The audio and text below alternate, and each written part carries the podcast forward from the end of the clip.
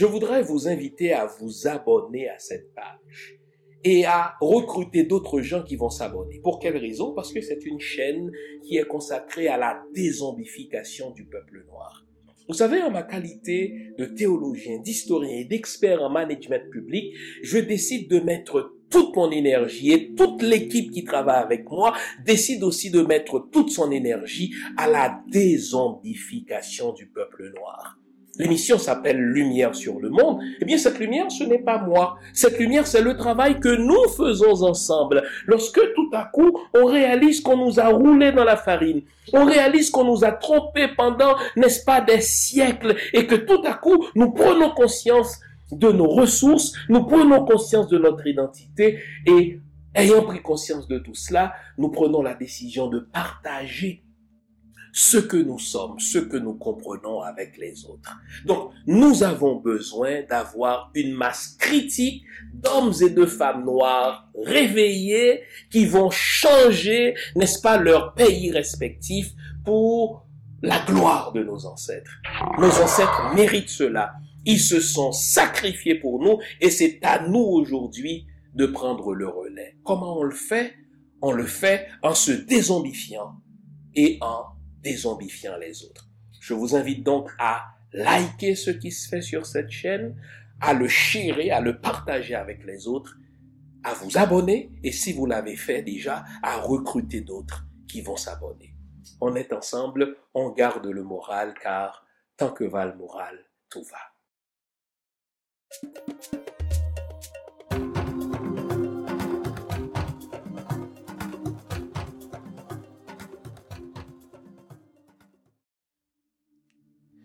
Bonjour mesdames, bonjour messieurs, bonjour le monde, bienvenue à cette nouvelle édition de l'émission Lumière sur le monde. Nous sommes le premier jour de l'année, le premier dimanche de l'année.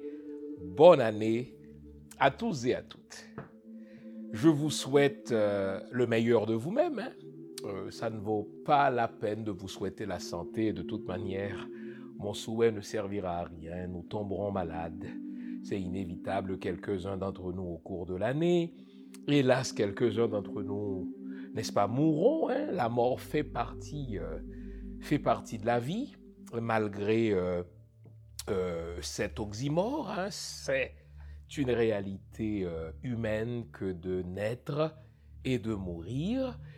ça ne sert à rien de vous souhaiter non plus la prospérité, vous avez tous les outils en main pour aller chercher justement la prospérité et le succès. Euh, ben, enfin, il ne me reste qu'à vous souhaiter le meilleur de vous-même. Allez chercher ce qu'il y a de mieux en vous.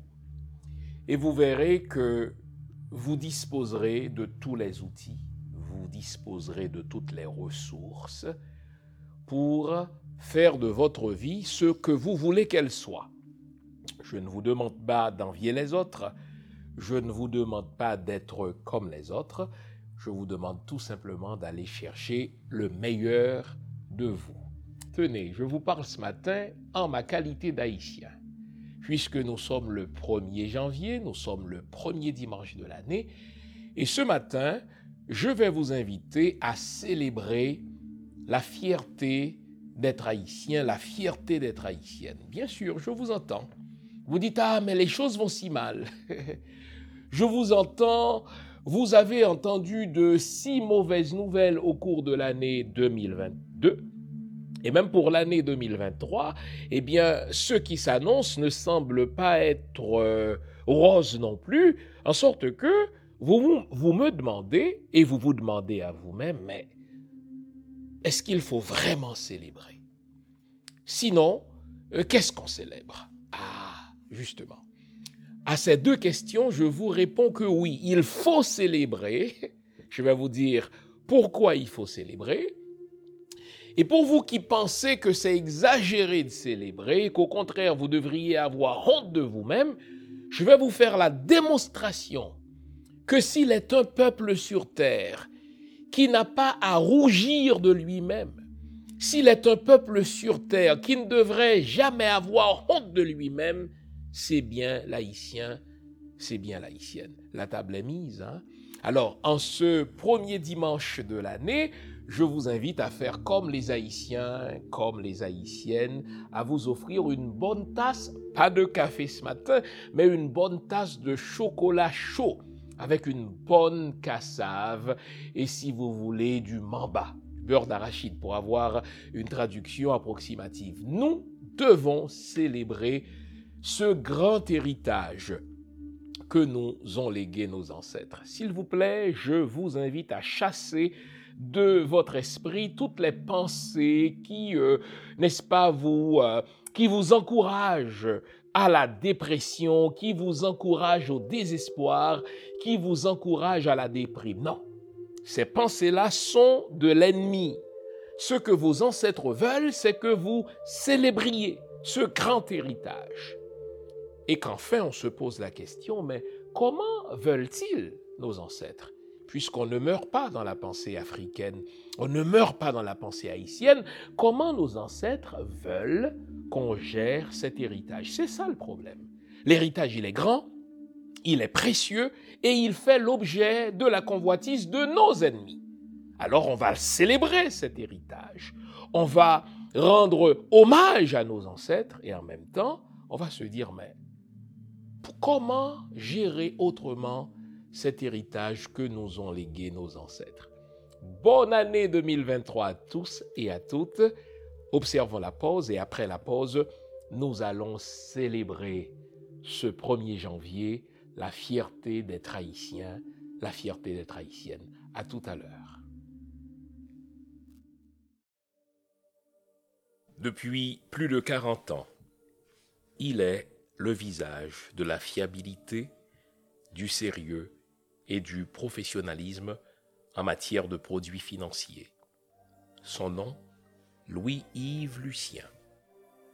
Pour toutes vos questions concernant la vente, l'achat, le financement ou le refinancement d'une propriété au Québec, c'est lui la solution.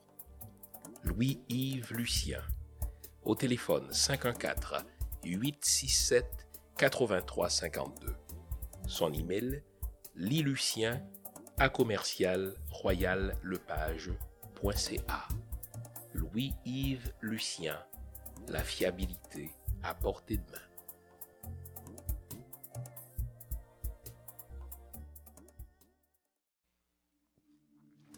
D'abord, je vous lance cette question. Est-ce que vous êtes fier d'être haïtien? Est-ce que vous êtes fier d'être haïtienne? Je ne vous demande pas si vous aimez ce qui se passe maintenant. Je ne vous demande pas si vous aimez la manière dont les politiciens gèrent le pays. À ces deux questions, euh, la réponse est évidemment non. Mais ma question, elle est autre. Est-ce que vous êtes fier d'être haïtien? Est-ce que vous êtes fier d'être haïtienne? Je le suis. Et je vais vous dire pourquoi. je suis euh, historien de formation, donc mon travail consiste à fouiller les archives, mon travail consiste à fouiller dans les livres pour apprendre l'histoire des autres peuples, pour apprendre l'histoire des civilisations, pour apprendre l'histoire des communautés. Et non seulement suis-je historien de formation, mais je suis aussi un grand voyageur. j'aime visiter les autres pays, j'aime fouiner dans la culture des autres.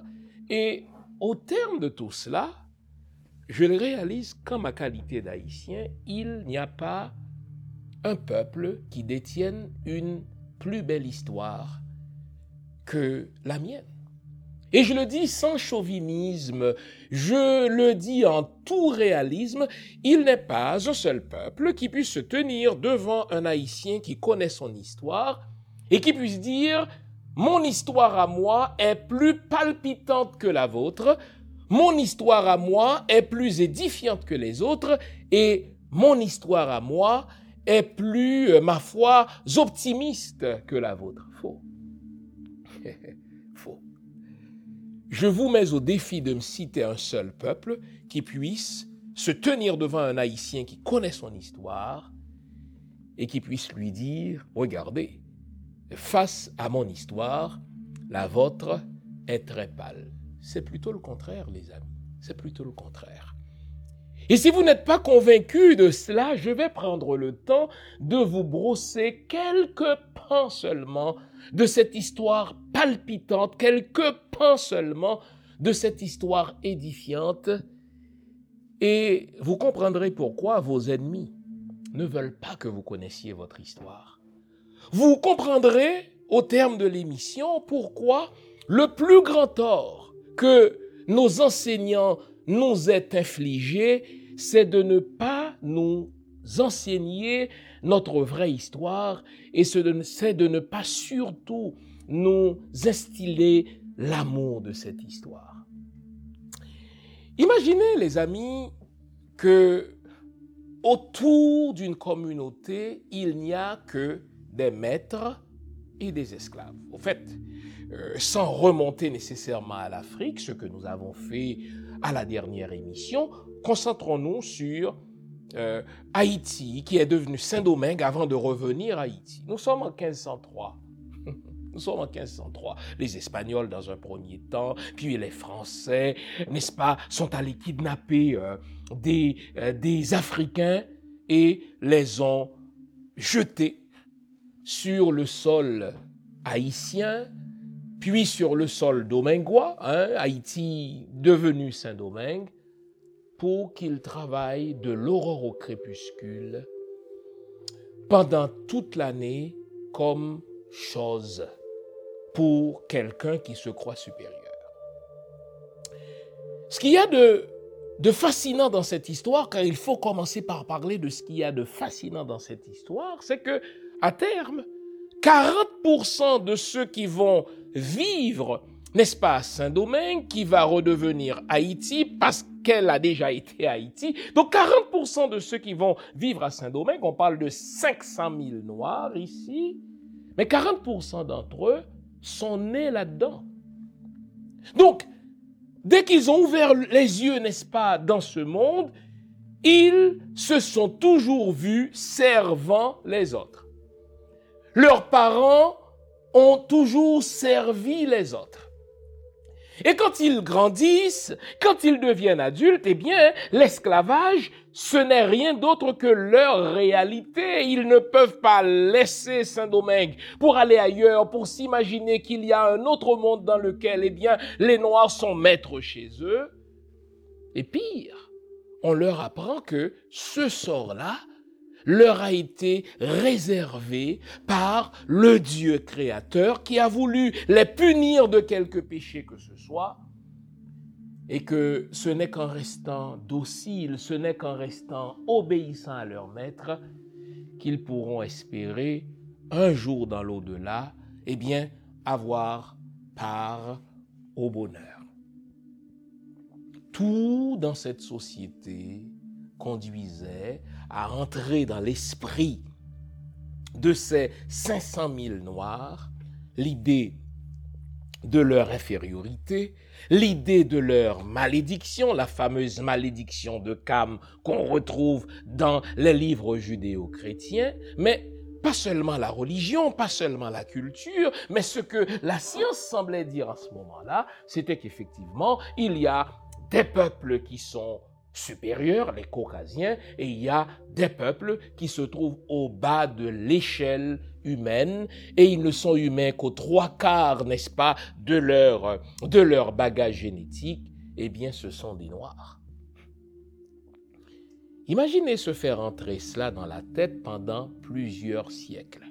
Je vous l'ai dit, s'agissant de Saint-Domingue, de 1503 jusqu'au XVIIIe siècle, puisqu'à compter du XVIIIe siècle, nos ancêtres vont dire basta, ils se font répéter cela. Tout le monde sait que l'humain, c'est le produit de l'éducation qu'il reçoit. Tout le monde sait que l'humain, c'est le produit de l'environnement dans lequel il vit. Eh bien, nos ancêtres à nous, eh bien, l'environnement dans lequel ils vivaient, c'était un environnement qui leur faisait croire. C'était un environnement qui leur rentrait dans la tête cette idée d'infériorité, cette idée de malédiction. Et lorsqu'ils regardaient autour d'eux, lorsqu'ils recevaient les nouvelles, n'est-ce pas, des îles qui entouraient l'île de Saint-Domingue, eh bien, c'était la pratique la plus répandue. Puisque tous les pays judéo-chrétiens, les pays dits occidentaux, pratiquaient, n'est-ce pas, ce commerce, n'est-ce pas, infâme?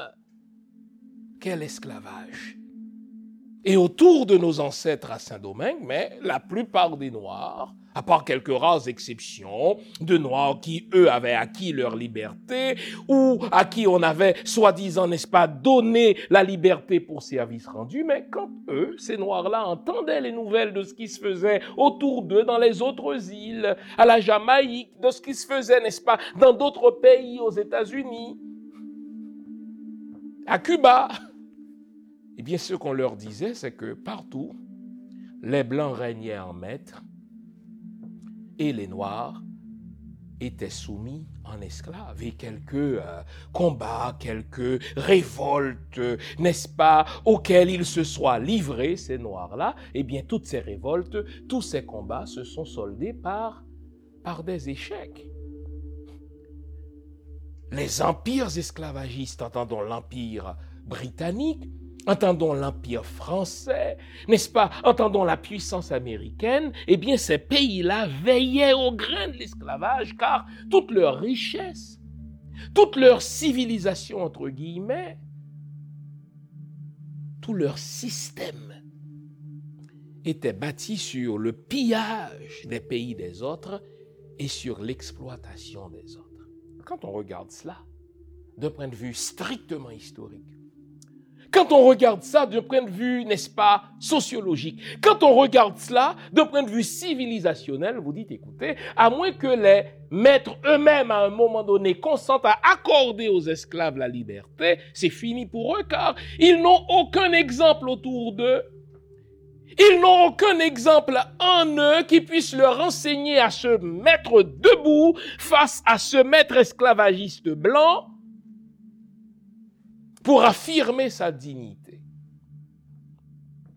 Et donc c'est pour cela que je vous dis, l'histoire haïtienne, elle est palpitante. C'est pour cela que je vous dis que l'histoire haïtienne, elle est unique pour reprendre la formule, n'est-ce pas, d'un ténor Firmin, dans de l'égalité des races humaines.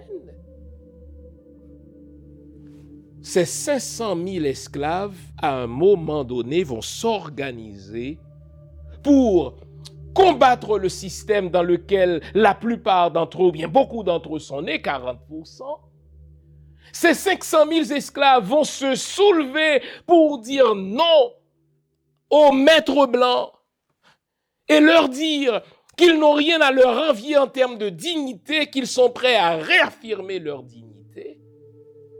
Et vous dites, mais cette prétention qu'ils nourrissaient, D'où leur venait-elle cette prétention-là Puisqu'autour d'eux, il n'y avait pas d'exemple. Puisque 40% d'entre eux n'ont rien vu d'autre sinon que de l'esclavage. Mais admettons qu'ils veuillent bien combattre ce système, mais le maître blanc qui est, n'est-ce pas, habitué à l'art de la guerre, le maître blanc qui est lourdement armé, car le système esclavagiste reposait sur la violence, il était gardé ce système-là par la violence et il se maintenait dans la violence. Eh bien, à condition que ces Noirs veuillent se soulever contre le blanc, car il s'agissait essentiellement de l'euro-chrétien, mais à condition, ben, à, supposons que le noir veuille se soulever contre ce blanc, mais comment allait-il se battre? Les armes sont européennes, l'expérience de guerre, elle est européenne, et les colonies, en particulier la colonie de Saint-Domingue, qui était la plus prospère d'entre toutes, parce qu'elle produisait le café que tout le monde consommait, elle produisait le sucre que le monde entier consommait, mais à à supposons que ces Noirs veuillent se soulever, comment vont-ils se battre? Ah, voilà la question. Et lorsqu'on va prendre le temps de, de, répondre à cette question, vous comprendrez que Si vous êtes haïtien, vous ne sauriez rougir de votre histoire. Si vous êtes haïtien, vous sauriez avoir honte, n'est-ce pas, de vous-même. Au contraire, c'est la fierté qui devrait vous animer.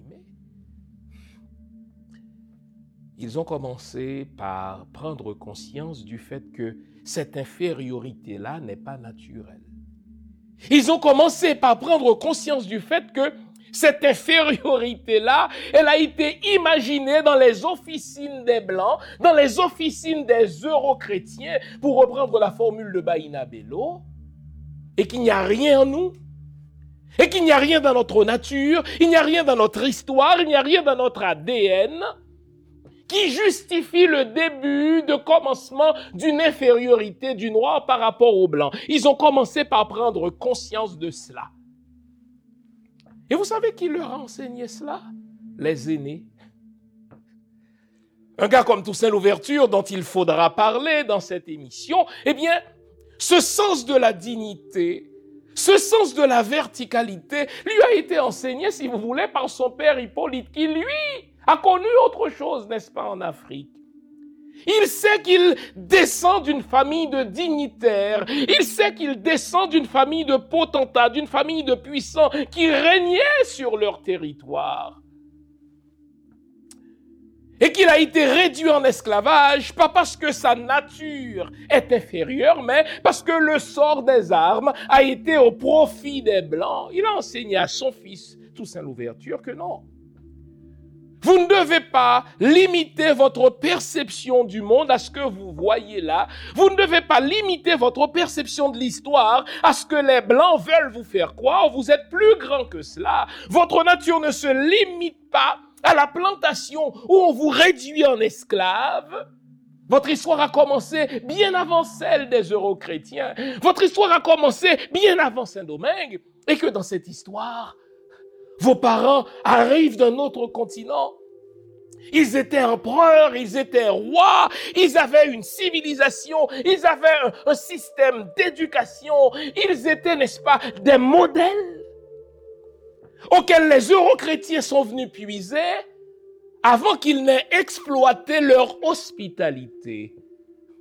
Hippolyte, le père de Toussaint, lui disait, ne te limite pas à ce que tu vois.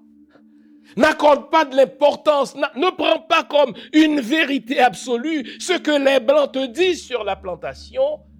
Tu es plus grand que ce que tu vois. Ton histoire a commencé avant Saint-Domingue. Et dès qu'un Hippolyte a convaincu un Toussaint, dès que notre aîné a convaincu, n'est-ce pas, une autre femme, un autre homme, eh bien, petit à petit, ils ont commencé à conscientiser les autres. L'esclavage n'est qu'un épisode dans votre longue histoire. Saint-Domingue n'est qu'un passage dans votre long itinéraire. Vous n'êtes pas des esclaves, vous n'êtes pas inférieurs. Vous avez été esclavagisés par un méchant qui croit que sa richesse doit venir de l'exploitation des autres. Vous avez été réduits à cette situation par les euro-chrétiens qui ont fondé leur civilisation sur le pillage des autres, mais vous êtes plus grand que cela la première étape de ce qui allait être la révolution haïtienne a été la conscientisation. La première étape de ce qui allait être, n'est-ce pas, la révolution haïtienne a été ce que j'appelle moi la dézombification. On a tenté de réduire les Noirs à l'état de choses. On a tenté de leur faire croire qu'ils étaient inférieurs. L'église faisait cela. L'école, quand ils y allaient, faisait cela. La soi-disant science faisait cela. La réalité socio-économique, ce que eux voyaient tous les jours, les invitait à gober cela. Mais les aînés, les griots, ceux qui puisaient leur force dans la tradition africaine, disait à la jeune génération, ne vous limitez pas à ce qu'on vous dit, ne vous limitez pas à ce que vous voyez, ne vous limitez pas au présent. Votre histoire a commencé bien avant l'esclavage. Vous êtes des rois, vous êtes des empereurs, vous êtes des puissants, vous êtes des potentats. Et si vous croyez cela, vous allez vous libérer par vous-même.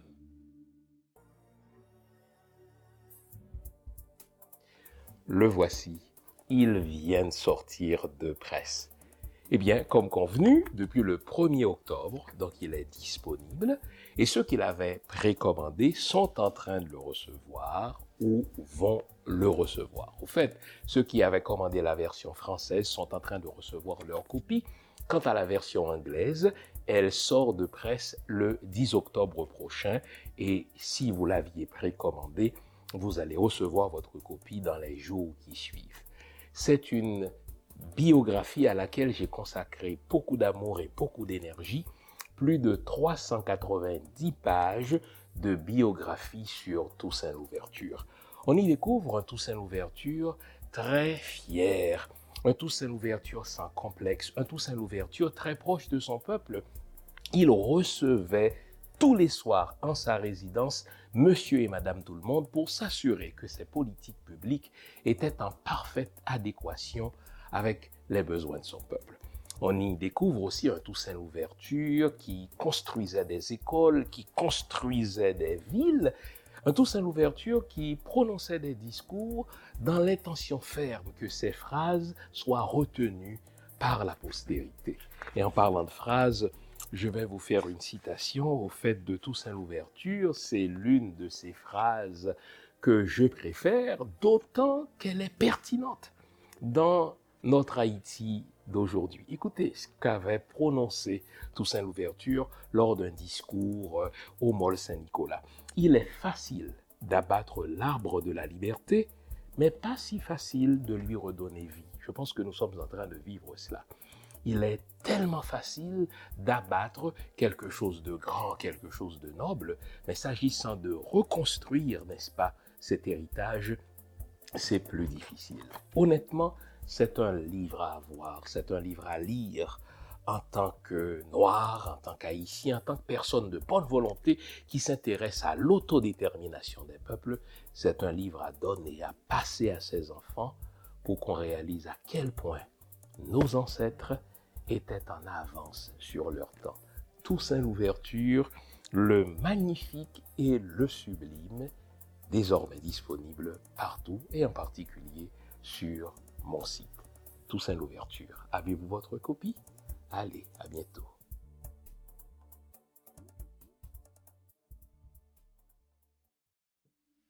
Se libérer par soi-même. Avez-vous entendu cette phrase? Il n'y a très peu de peuples, il n'y a que très peu de peuples, dis-je, qui se soient libérés par eux-mêmes d'un maître ou d'un adversaire puissant. Vous savez, les, Français sont chauvins, ils aiment à raconter que euh, se sont libérés de l'emprise nazie par eux-mêmes. Faux. Faux. D'abord, Charles de Gaulle qui est arrivé à Paris et qui a tenu cet excellent discours, mais discours, hein. euh, Paris libéré par lui-même, c'est tout simplement de l'hyperbole. Euh, les Français ont reçu l'aide des Alliés, c'est-à-dire des Américains. Ils ont reçu l'aide, n'est-ce pas, des Britanniques. Et ce qu'on appelle les Alliés eux-mêmes n'auraient pas vaincu, n'est-ce pas, les nazis, les Allemands, sans la précieuse aide des Russes. Donc, quand on regarde l'histoire universelle, et c'est pour ça que je vous dis là, s'il est un peuple sur terre qui ne doit avoir honte de lui-même, qui ne doit avoir honte de son histoire, s'il est un peuple sur terre qui, qui doivent être tout le temps fiers, je dis tout le temps, c'est bien l'haïtien, car nous nous sommes libérés de l'esclavage par nous-mêmes. Et nous devons replonger dans notre histoire en ce 1er janvier pour nous rappeler cela. Donc je vous disais, la première étape de ce qui allait être la révolution haïtienne a commencé par la conscientisation, la transmission par la tradition orale des griots des valeurs africaines. Toussaint Louverture, exemple qui est né, euh, qui est né à Saint-Domingue, connaissait bien l'histoire africaine.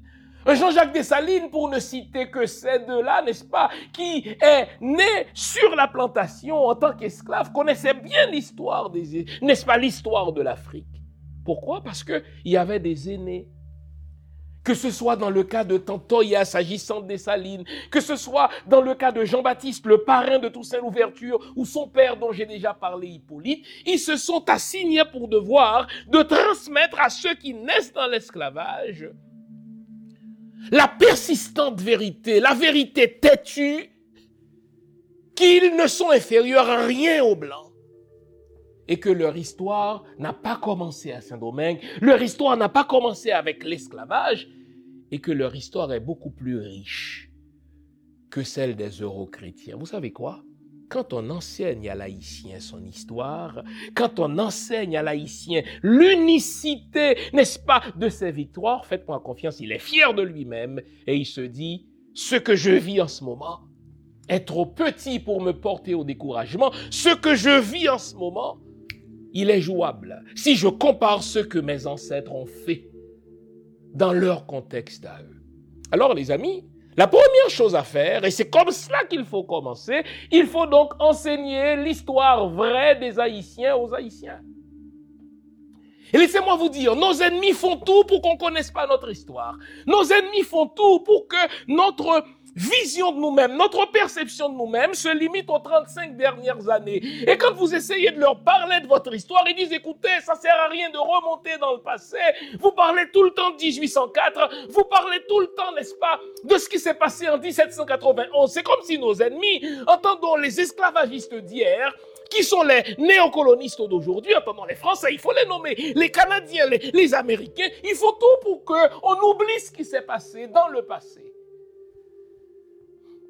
Parce qu'ils savent que les ressources de notre combativité, ils savent que les ressources de notre verticalité se trouvent dans notre passé, qui est un inépuisable héritage. Quand je vous disais que notre histoire est unique, parce qu'entre autres, nous nous sommes libérés par nous-mêmes. Pour nous libérer, nos griots ont commencé par si vous voulez, désintoxiquer l'esprit de la nouvelle génération. Ils ont commencé par enlever de leur esprit l'idée qu'ils étaient inférieurs. Ils ont commencé par enlever de leur esprit l'idée que les Blancs étaient invincibles. Ils ont commencé par enlever de leur esprit l'idée que leur vie, leur histoire, leur réalité se limite au présent. Et waouh! Comment ils ont fait ça, à part l'histoire? Mais ils ont puisé dans la mystique noire, dans la mystique africaine. J'ai déjà présenté il y a deux ans et demi maintenant une émission dans laquelle je vous disais qu'il ne faut jamais séparer pouvoir et mystique. D'abord parce que le pouvoir est un haut lieu de mystique, le pouvoir est un haut lieu de spiritualité, mais en plus, dès qu'on comprend comment fonctionne la politique, mais il y a toujours de la mystique dedans. Et nos griots, nos ancêtres comprenaient cela. Ils enseignaient à la jeune génération à ne pas se fier à la religion des ennemis. La religion des ennemis, c'est un trompe-l'œil. La religion des ennemis, c'est un leurre. La religion des ennemis, donc le judaïsme ou le christianisme, n'est-ce pas? Il faut utiliser cela seulement de façade, mais il y a une mystique des profondeurs. Et dans cette mystique des profondeurs, vous trouverez les armes dont vous aurez besoin pour combattre l'ennemi. Vous trouverez les convictions dont vous aurez besoin pour tenir debout lorsque les choses iront mal. Et dans cette mystique des profondeurs, vous trouverez la thérapeutique dont vous aurez besoin pour guérir des blessures de l'esclavage. Vous aurez compris que dès que le noir est arrivé à Saint-Domingue, le maître blanc, l'euro-chrétien s'est imposé le devoir de lui entrer dans la tête ce trompe l'œil. Imaginez, le Code noir disait au maître esclavagiste, huit jours après l'arrivée de l'esclave à Saint-Domingue, il faut qu'il soit baptisé dans la foi chrétienne. Il est catéchisé, on lui enseigne qu'il sera esclave pour toujours, qu'il appartient au maître comme chose, au même titre que les biens meubles, au même titre que le cheptel animal, et que ses enfants à lui seront aussi esclaves, c'est ce que voulait la bulle romanesque, romanesque euh, n'est-ce pas, pontifex, romanum pontifex plutôt. l'esclavage à perpétuité pour les Noirs. Donc non seulement ils seront esclaves pour toujours, leurs enfants vont être réduits en esclavage, mais même s'ils ont une femme, ils ont des enfants, eh bien le maître, à un moment donné, peut décider de vendre la femme à un autre maître, à une autre plantation, et de vendre les enfants, de séparer la fratrie, et de vendre les enfants séparément à des plantations différentes. Donc vous serez esclave pour toujours. Pourquoi serez-vous esclave pour toujours? Mais parce que le bon Dieu, et leurs lèvres ne tremblotaient pas quand il disait, le bon Dieu qui n'est bon que pour les blancs, eh bien, il vous punit d'un péché originel et vous êtes sous la malédiction de Cam. Et le même code noir punissait de mort le noir qui osait lever la main sur le blanc. Le même code noir punissait d'amputation le noir qui osait fuir la plantation. Imaginez le contexte. Donc le noir, il était cerné de partout. Voilà pourquoi le travail de conscientisation, le travail de désintoxication, le travail de dézombification des griots était important parce qu'il fallait dire aux noirs que tout cela n'est qu'un leurre, que tout cela n'est que de la foutaise. Lorsque vous voulez le faire, vous allez pouvoir vous libérer de toutes ces chaînes-là. Mais il n'y a pas de chaîne plus pernicieuse que la chaîne mentale. Voilà pourquoi il faut commencer par la conscientisation. Vous notez que après notre libération en 1804, après notre indépendance en 1804, nos ennemis d'hier, nos ennemis d'aujourd'hui, les esclavagistes d'hier, les néocolonialistes d'aujourd'hui, français, américains, canadiens, ils sont revenus chez nous cette fois-ci pour nous enchaîner mentalement. Ce que nos grillons avaient compris. Ils avaient dit à nos ancêtres, eh bien, si vous voulez vous libérer de l'esclavage physique, vous devez vous libérer de l'esclavage mental. Et c'est ce qui leur a permis effectivement de remporter l'éclatante victoire du 18 novembre 1803 sur la plus grande armée du monde. Eh bien, nos ennemis ont reculé. Ils ont compris la stratégie de nos griots, de nos ancêtres. Ils ont dit, les Noirs se sont libérés de l'esclavage physique parce que mentalement ils s'étaient libérés. Eh bien là, on va leur laisser, n'est-ce pas, la liberté physique et on va les enchaîner mentalement. Comment allons-nous le faire? Nous allons le faire par la religion, nous allons le faire, n'est-ce pas, par l'école, qui sont les deux armes les plus pernicieuses du néocolonialiste d'aujourd'hui. Notre problème aujourd'hui, c'est que on nous a enchaînés mentalement par la religion chrétienne, qui nous enseigne le Dieu d'Israël, qui nous enseigne le Dieu d'Abraham, par la religion chrétienne, qui nous enseigne qu'on nous réserve, n'est-ce pas, un palais en or dans l'au-delà, alors que ce même Dieu n'est même pas foutu de nous permettre d'avoir une maison décente sur terre. Hmm.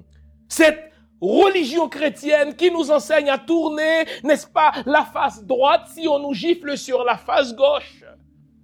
La religion chrétienne qui nous enseigne à ne pas nous venger parce que Dieu seul doit venger les siens et qu'on doit accepter le mal en attendant que Dieu nous venge, n'est-ce pas? Cette école par laquelle nos ennemis d'hier font table rase sur la culture noire, font table rase sur notre mystique, font table rase sur notre savoir-faire, font table rase sur notre cuisine, font table rase sur notre folklore. Au fait, on balaye par-dessous la table tout ce qui est noir et on nous enseigne les archétypes de blanc. Donc avec le temps, on finit par concevoir Dieu dans des termes, dans des traits du blanc. On finit par concevoir la beauté dans des traits du blanc. On finit par concevoir le bien dans les traits du blanc. On finit par concevoir le mal dans les traits du noir. Et on finit par rejeter tout ce qui est sien. Sa langue, sa musique, sa cuisine, sa culture, sa spiritualité, sa mystique, la le vaudou, tout cela nous est écrit en des termes diaboliques et ce qu'on nous présente comme, n'est-ce pas, euh, une réalité angélique, ce qu'on nous présente comme les archétypes du beau, du bien et du bien, c'est la religion judéo-chrétienne, ce sont les savoirs, savoir-faire de l'euro-chrétien. Précisément ce que le griot avait compris, en nous libérant mentalement d'abord, avant que on ne se libère soi-même de la chaîne physique, l'ennemi revient, il nous enchaîne mentalement. Et là, il dit, écoutez, maintenant que vous êtes enchaînés mentalement, vous n'avez même plus besoin de chaîne physique. Est-ce que vous notez quelque chose? Ce sont justement ceux qui savent lire et écrire en Haïti qui sont les pires ennemis des Haïtiens. Vous notez ça? Ce sont précisément ceux qui sont élevés en dignité, ceux qui ont les moyens pourtant de libérer la masse, ceux qui ont les moyens pourtant de penser, ce sont ceux-là qui sont les pires ennemis de la masse haïtienne. Pourquoi? Parce qu'ils sont passés à l'école de l'ennemi. Imaginez aujourd'hui que ce sont des gens qui savent lire et écrire, qui souhaitent que ce soit les mêmes blancs qui a laissé entrer 600 000 armes de guerre sur notre territoire, ce sont ces mêmes gens-là qui savent lire et écrire, qui nous invitent à nous réjouir du fait que les mêmes blancs qui ont laissé entrer sur notre territoire 600 000 armes de guerre, ces gens-là nous invitent à, à nous réjouir pour que les blancs reviennent. Ces gens-là se réjouissent du fait que le Canada va prendre le leadership d'Haïti. Mais est-ce que vous entendez? Imaginez ce, que penserait un Toussaint Louverture. Imaginez ce que penserait un Jean-Jacques Dessalines. Vous vous réjouissez, bande d'ignorants de votre histoire, du fait que le Canada s'apprête à prendre le leadership d'une force d'occupation d'Haïti, après que ces mêmes pays-là, les États-Unis, le Canada, la France, ont laissé entrer sur notre territoire 600 000 armes de guerre, ils s'apprêtent à prendre le leadership de notre pays pour nous délivrer. Vraiment. Vraiment. Revenons donc à notre histoire. En étant libérés mentalement de toutes les saloperies que le système esclavagiste avait mises dans leur esprit, le noir désormais reprenait les Noirs reprenaient leur spiritualité au sérieux.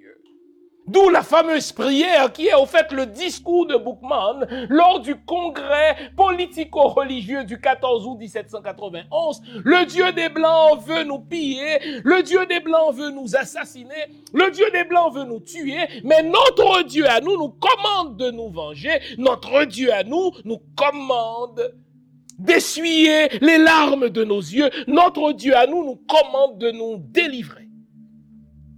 J'aime ce langage d'action, cet appel à l'action. Vous notez que dans le discours de Bookman, ce n'est pas Dieu qui viendra délivrer les Noirs. Ce, cet appel à la passivité, comme on le voit, exemple, dans le psaume 121 des judéo-chrétiens, je lève les yeux vers les montagnes, d'où me viendra le secours, le secours me vient de l'éternel. Non, non. Le noir pétrit dans l'idéologie vaudou, le noir pétrit dans l'idéologie africaine, n'est-ce pas? N'attend pas que Dieu vienne le délivrer. Il dit, mais Dieu m'a déjà confier toutes les ressources grâce auxquelles je peux l'emporter sur mes ennemis, je vais me délivrer moi-même. Tout est une question de vision, tout est une question de perception. Dieu nous commande de nous délivrer nous-mêmes. Dieu nous commande de briser nos entraves. Dieu nous commande de rompre nos chaînes. Dieu nous corrompre, n'est-ce pas, de recouvrer notre dignité. Mais la question se pose, mais avec quelle arme?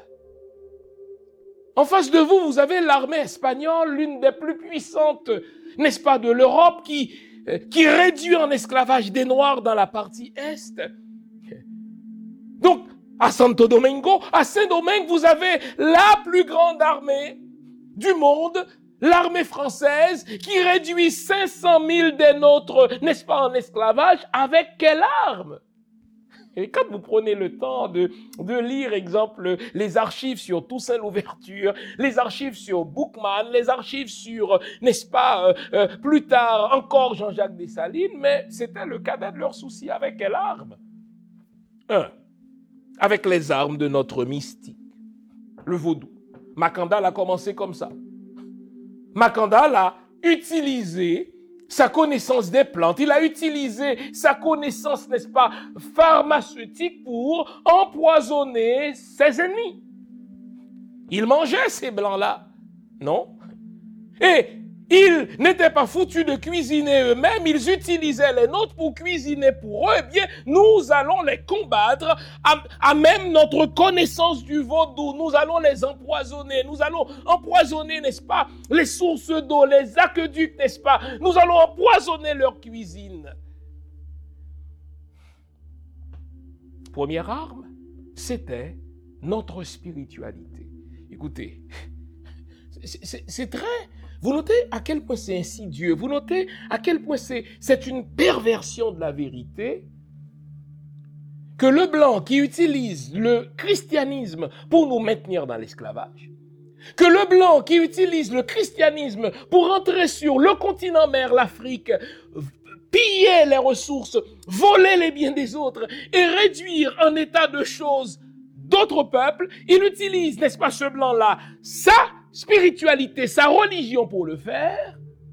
Mais quand moi, le noir, quand moi, l'haïtien, j'utilise ma mystique, j'utilise ma spiritualité pour me défendre, pour le combattre et pour le vaincre, c'est ma spiritualité qui est diabolique. C'est ma spiritualité qui est mauvaise. C'est le vaudou tout à coup qui devient, si vous voulez, un vecteur du mal. Vous notez à quel point le blanc a réussi à nous jouer dans la tête?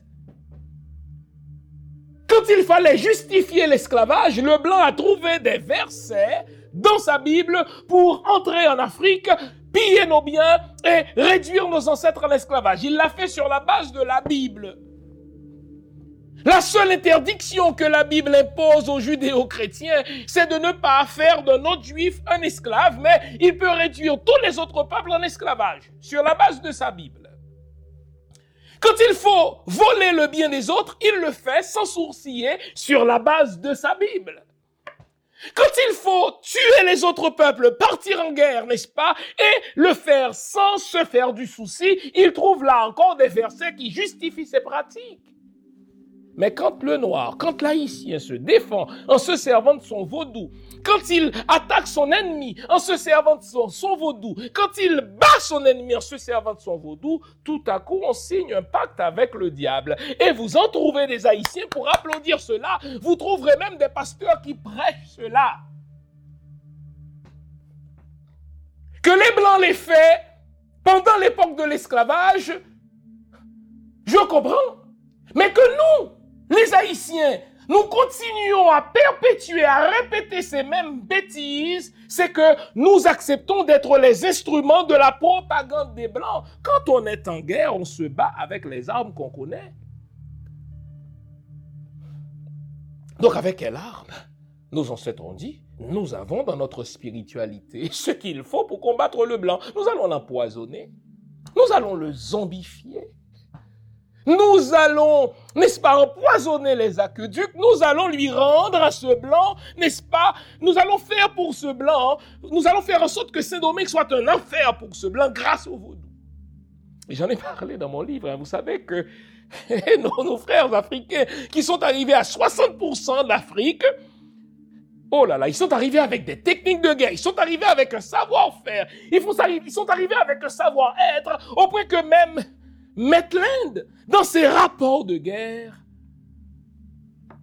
Thomas Maitland, qui était, si vous voulez, le responsable des troupes britanniques à Saint-Domingue, Thomas Maitland a dit, écoutez, par leurs techniques africaines, ils nous ont brisé le moral. Par leurs tactiques africaines, ils nous ont brisé le moral. Et donc Thomas Metland a dû signer l'armistice avec Toussaint l'Ouverture. Nous avons dans notre vaudou de quoi combattre l'ennemi d'aujourd'hui. Qu'est-ce qu'ils ont fait? On se pose la question, mais de quelles armes se sont-ils servis? Ah, des instruments aratoires. Ils avaient des pics, ils avaient des machettes, des instruments aratoires que le maître blanc leur avait placés dans les mains pour perpétuer sa richesse à Saint-Domingue, eh bien, nos ancêtres, se sont dit, nous allons nous servir de nos machettes, nous allons nous servir de nos pics pour les attaquer eux. Mais, et c'est ce que j'aime dans l'extravagance haïtienne, Toussaint Louverture a dit, écoutez, les Blancs, ils ont ils ont des arsenaux. Les Blancs, ils ont des, des entrepôts d'armes. Ils ont des endroits où ils mettent leurs fusils, où ils mettent leurs poudres à canon. Eh bien, nous allons les prendre. Ah, mais j'aime ça. Quand vous connaissez votre histoire, vous ne vous inquiétez point à l'idée de quelle arme allons-nous utiliser pour résister aux ennemis d'aujourd'hui. Eh bien, nous allons nous servir des armes de l'ennemi. Il a des arsenaux, nous allons les vider. Il, il a, n'est-ce pas, notre ennemi des fusils, des fusils, nous allons les lui prendre. Et nous allons utiliser ces armes-là contre l'ennemi. Et enfin, l'intelligence politique. On comprend mal Toussaint l'ouverture, parce qu'aujourd'hui, quand on parle de percée l'ouverturienne, cette formule-là devient tout à fait péjorative, mais Toussaint l'ouverture avait une telle intelligence politique qu'il comprenait les enjeux polarisants entre les Espagnols, les Français et les Britanniques, et plus tard les Américains, car c'était un véritable quatuor de puissances infernales qui euh, compétitionnaient entre elles pour contrôler les 500 000 esclaves à Saint-Domingue. Toussaint Louverture a compris cela. Il a compris que les Espagnols, eux, veulent affaiblir les Français à Saint-Domingue. Et donc, si les Espagnols s'aperçoivent qu'il y a une poignée de Noirs qui se soulèvent contre les Français, eh bien, les Espagnols vont avoir un certain intérêt ponctuel à armer les Noirs pour qu'ils se soulèvent contre les Français dans l'espoir que plus tard, eux, les Espagnols, vont avoir le dessus sur les Noirs, eux, car ce que eux veulent, les Espagnols, c'est d'avoir toute l'île. Fine, Toussaint a compris cela. Et donc, Dès avant 14 août 1791, on a les archives, j'en parle dans mon livre, Toussaint Louverture est allé négocier avec les Espagnols. Ils disent aux Espagnols, si vous nous fournissez des armes et les techniques pour combattre les Français, on pourra négocier avec vous le territoire domingois. Et les Espagnols ont mordu à l'hameçon. Ils ont donné des armes aux Noirs. Ils leur ont enseigné des techniques européennes de guerre. Et Toussaint Louverture va apprendre cette technique-là à l'école des Espagnols. Ça, c'est l'intelligence politique. Hmm.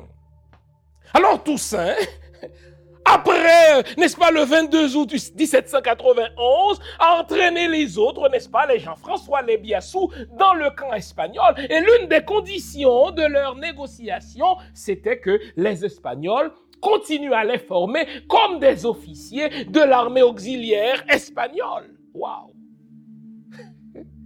Les Espagnols, eux, ont été à l'académie militaire chez eux. Les Français ont été à l'académie militaire chez eux. Puisque les Toussaint l'ouverture, Jean-François Lébiassou ne pouvaient pas voyager, ils ont négocié dans leur intelligence politique avec les Espagnols pour qu'on leur enseigne la science de la guerre à l'européenne, mais par les officiers espagnols. Cet apprentissage, une fois terminé, Toussaint l'ouverture, il savait que les Espagnols ne renonceraient jamais à l'esclavage. La preuve, vous notez que Cuba, c'est l'une des dernières colonies à abolir l'esclavage. Les Espagnols n'ont pas aboli l'esclavage à Cuba. Les Cubains se sont battus pendant des siècles pour forcer les Espagnols à, n'est-ce pas, abandonner l'esclavage. Toussaint, il a compris cela. Ils savaient que jamais les Espagnols ne renonceraient à leurs pratiques esclavagistes, mais il les a quand même utilisées pour avoir leurs armes contre les Français. Il les a utilisées pour apprendre l'art de la guerre européenne à l'école espagnole. Et l'apprentissage, une fois terminé, il est retourné au camp français.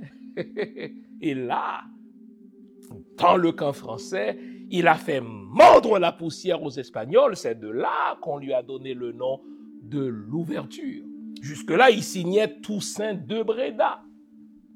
Puisqu'il est né sur une plantation à Breda, il a appris à lire et donc quand il signait encore, il signait Toussaint de Breda, mais lorsqu'il est passé du camp espagnol vers le camp français et que partout, n'est-ce pas, il faisait mordre la poussière aux Espagnols, il accordait la victoire aux Français, on a dit de lui, partout où cet homme passait, il fait des ouvertures, dont le nom Toussaint l'ouverture. Et donc très tôt, on a vu un Toussaint l'ouverture pas seulement combattant, pas seulement général, mais un Toussaint l'ouverture tacticien, un Toussaint l'ouverture, n'est-ce pas, maîtrisant l'art des enjeux polarisants entre espagnol, français et américain. Il a négocié avec Lavaux. Je suis prêt à revenir au camp français à ces conditions-là. Et entre-temps, on le sait, puisque nos ancêtres ont imposé l'abolition de l'esclavage depuis 1791, et eh bien, deux ans plus tard, Sontonax était bien obligé de reconnaître que les Noirs ne veulent plus travailler comme esclaves. Donc, il y est allé d'une déclaration pompeuse, l'abolition générale des esclaves. Et puisque Sontonax se rendait compte que L'Espagne était devenue trop forte pour la combattre par lui-même, son tonax, avec euh, ses, citoyens français. Il a donné des armes aux Noirs en leur disant, voici la liberté que je te donne. Celui qui voudra te reprendre cette arme voudra te, te rendre esclave. Et donc, nos ennemis nous ont armés nous-mêmes. Est-ce que vous notez cela, les amis? Voilà les Français qui arment les Noirs lesquelles armes les Noirs vont utiliser contre eux? Et voilà un Toussaint l'ouverture qui revient avec une armée de plusieurs dizaines de milliers de soldats formés à l'école militaire espagnole, prêts à faire avancer l'agenda de la libération des Noirs à Saint-Domingue. Quand vous avez une telle histoire, les amis, êtes-vous sûr que vous avez à rougir? Quand vous avez une histoire aussi édifiante qui ressemble à un conte de fées, si vous lisez cette histoire-là et que vous ne soyez sûr de l'auteur qui a écrit cette histoire-là, vous allez dire, mais franchement, c'est une fable, c'est un conte de fées, et pourtant, cela s'est passé comme ça. Des gens qui se sont libérés par leur vaudou, qui se sont libérés avec les machettes et les pics, qui se sont libérés parce qu'ils ont pris les armes de leur maître, qui se sont libérés parce qu'ils ont appris l'art de la guerre à l'école de leur maître, qui se sont libérés parce qu'ils ont, n'est-ce pas, parce qu'ils ont mêlé dans un bel art, dans un difficile équilibre, les techniques de guerre africaines et les techniques de guerre européennes. Tout ça, l'ouverture a réussi tout cela. Et vous me demandez à moi de ne pas être fier d'être haïtien, vraiment. Vraiment. L'haïtien ne courbe jamais la tête devant les épreuves. L'haïtien ne courbe jamais la tête devant les difficultés. L'haïtien ne courbe jamais la tête quand, n'est-ce pas, l'ennemi euh, se vante. Au contraire, quand l'ennemi se dit invincible, quand l'ennemi se croit mieux outillé, quand l'ennemi se croit plus expérimenté, eh bien l'ennemi déclenche en haïtien ce désir de se battre jusqu'au bout. Il réentend cet haïtien la voix de Capo à la mort qui lui dit en avant, en avant.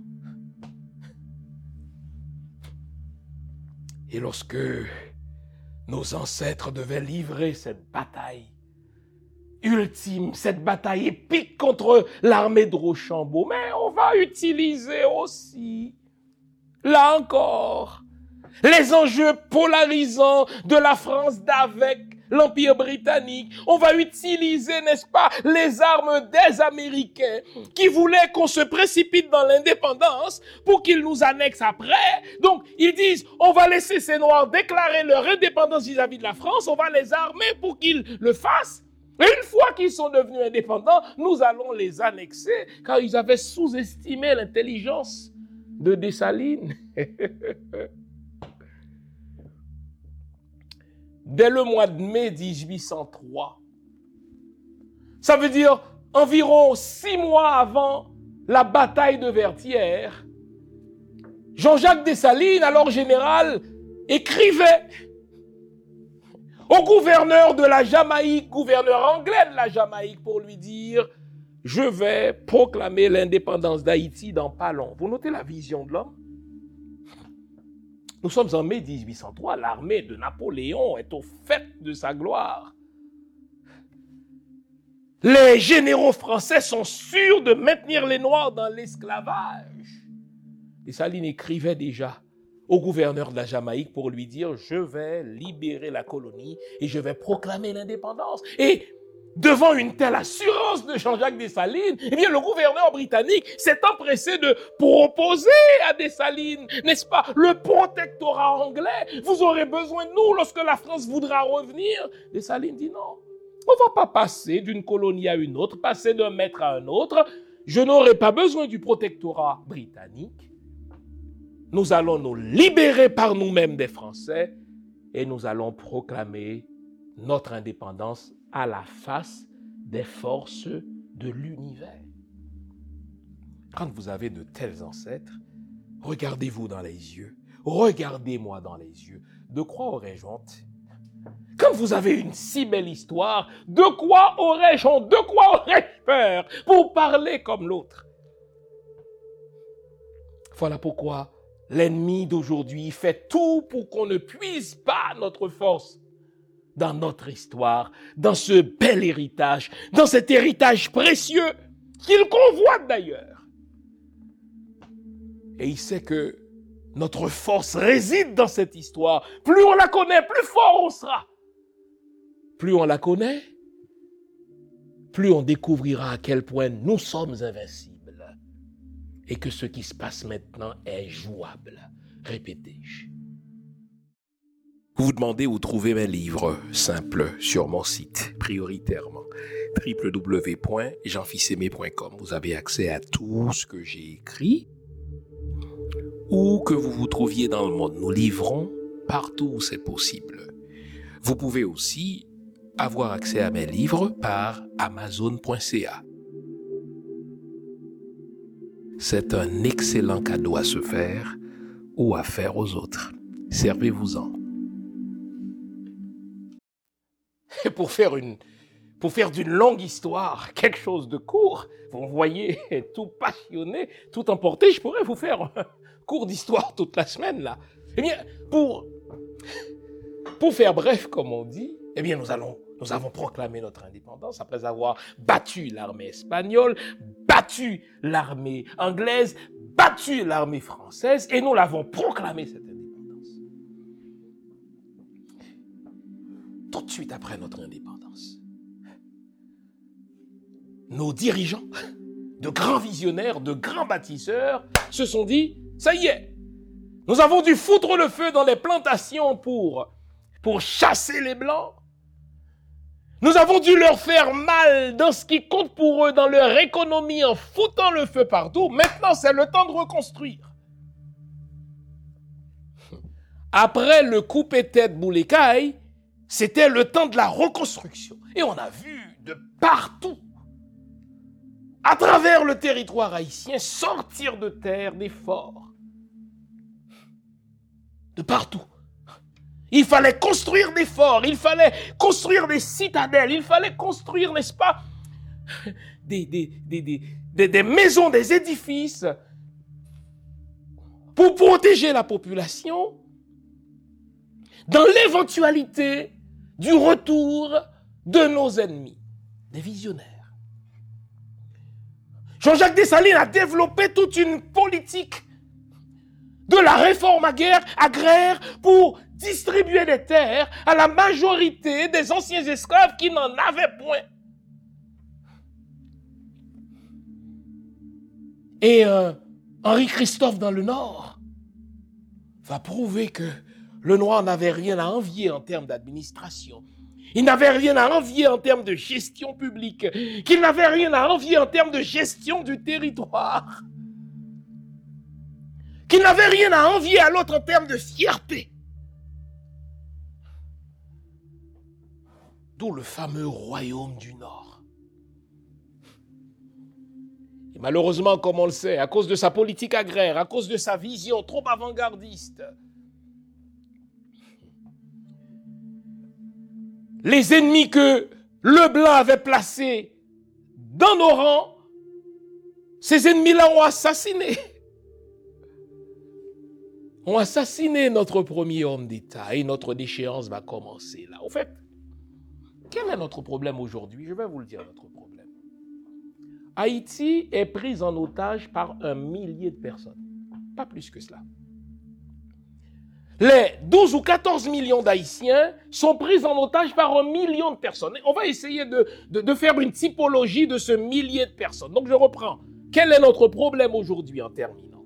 Avec une si belle histoire, avec des ancêtres aussi illustres, avec une histoire aussi palpitante et passionnante que la nôtre,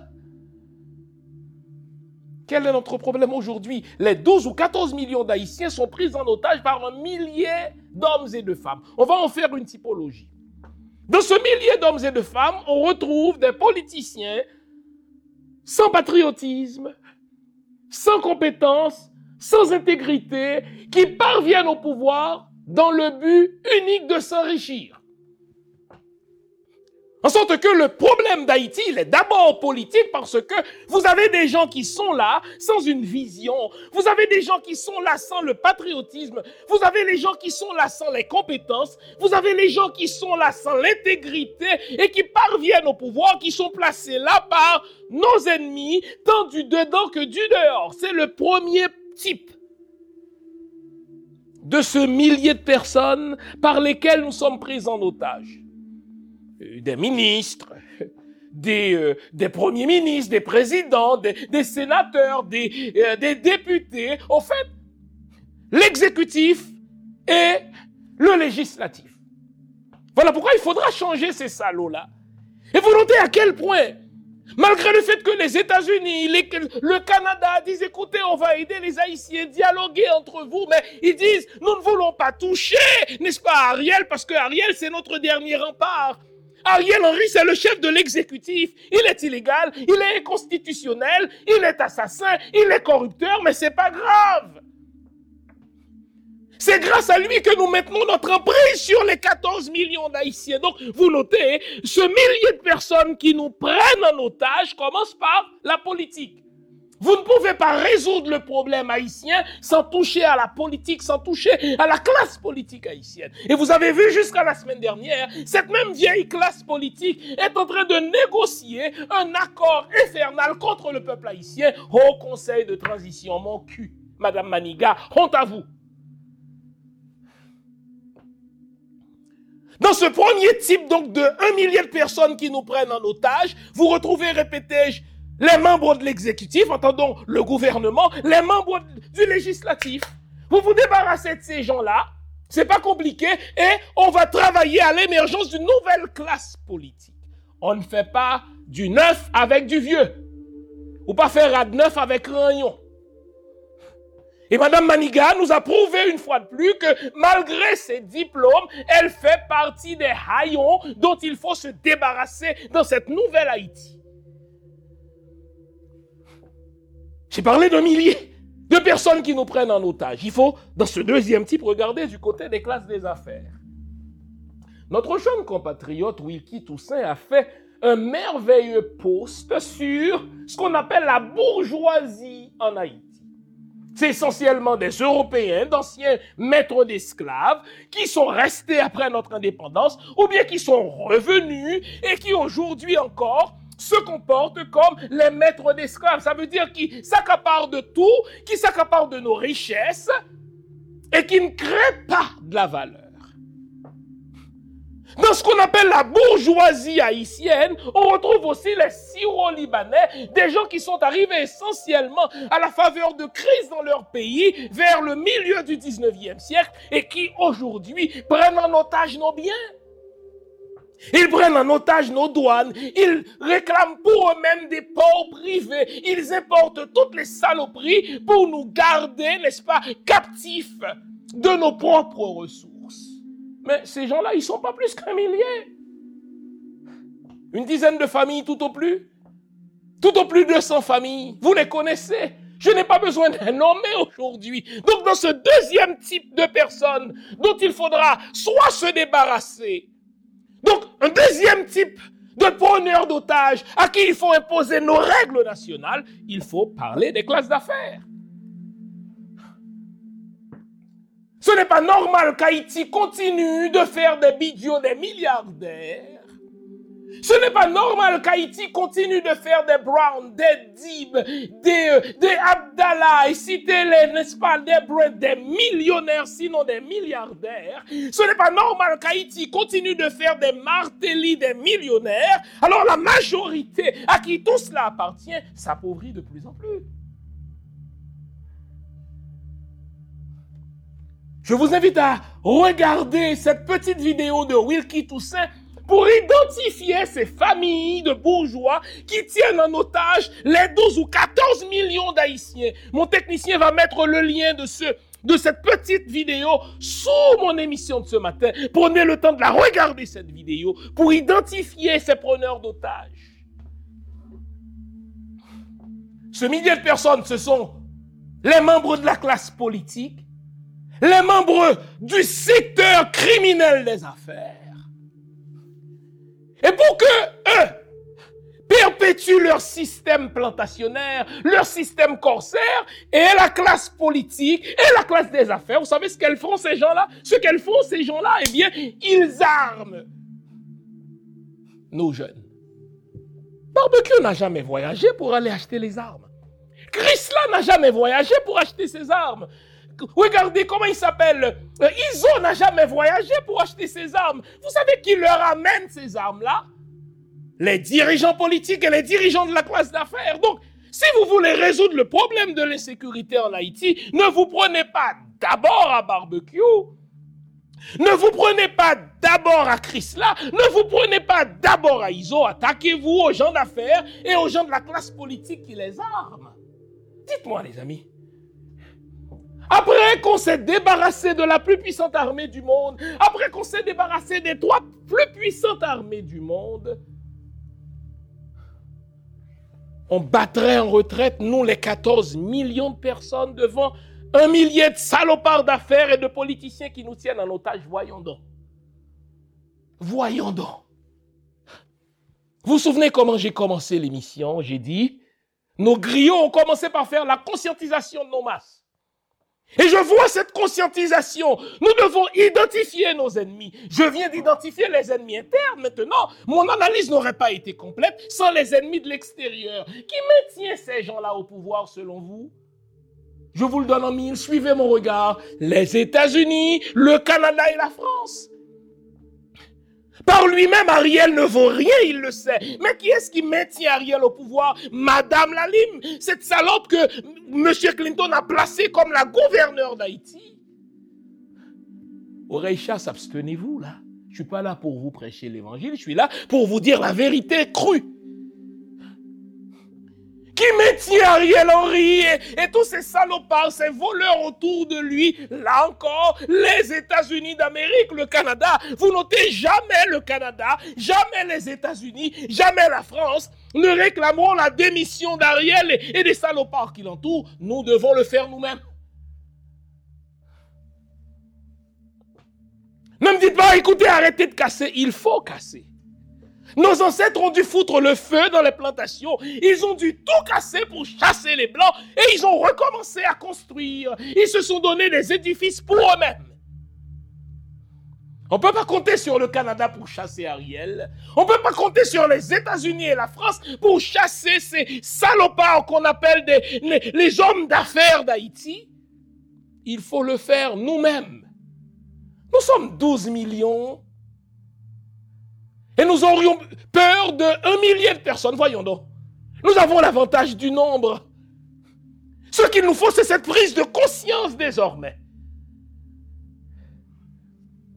C'est pas normal qu'Haïti fasse de Bidjo un milliardaire. C'est pas normal qu'Haïti fasse d'un enfant de Martelly qui n'a jamais travaillé dans toute sa putain de vie. C'est pas normal qu'Haïti fasse de lui un millionnaire. Alors la majorité des Haïtiens patouchent dans une pauvreté indécente. Nous devons renverser la vapeur. Ce millier de personnes qui jusque-là nous a pris en otage, c'est à eux, c'est à elles désormais d'avoir peur. Chers amis, enfin, la dernière question qu'on s'était lancée. Monsieur Fils-Aimé, vous nous avez invités à célébrer. J'ai fait la démonstration pourquoi on a célébré. Mais est-ce qu'on ne devrait pas avoir honte? Dites-moi. En général, qui doit avoir honte? Les voleurs. Haïti n'a jamais volé quoi que ce soit à aucun autre pays. S'il y a quelqu'un qui devrait avoir honte, c'est l'État américain qui nous a tout volé. S'il y a quelqu'un qui devrait avoir honte, c'est l'État français qui a handicapé notre développement par cette fameuse dette, la rançon de l'indépendance. S'il y a quelqu'un qui devrait avoir honte, c'est le Canada qui nous pique nos cerveaux, mais pas moi, l'haïtien. Vous dites, est-ce qu'on ne devrait pas avoir honte Pas du tout. Haïti n'a jamais déclaré la guerre à un autre pays. Haïti ne s'est pas enrichi en volant le bien des autres. Haïti, au contraire, a aidé les autres à devenir indépendants. Israël n'aurait pas été ce qu'il est aujourd'hui sans le vote haïtien. Haïti a aidé la Grèce à avoir son indépendance. Haïti a aidé tous les pays, n'est-ce pas, qu'on appelle la Hismanidad aujourd'hui à avoir leur indépendance. Quand je suis haïtien, je suis fier. L'épisode par lequel on passe aujourd'hui n'est qu'un épisode. Et plus le temps passe, mieux on comprend les enjeux. Plus le temps passe, mieux on est en mesure d'identifier nos ennemis. Notre problème, nous sommes pris en otage par un millier de salauds. Nous sommes 12 à 14 millions. Débarrassons-nous de ces salauds. Célébrons la fierté d'être haïtiens.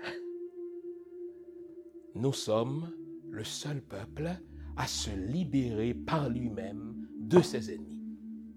Nous sommes le seul peuple à se libérer par lui-même de ses chaînes. Nous sommes le seul peuple, n'est-ce pas, à se dresser contre le monde. Système esclavagiste pour dire cette terre sera une terre de liberté pour tous.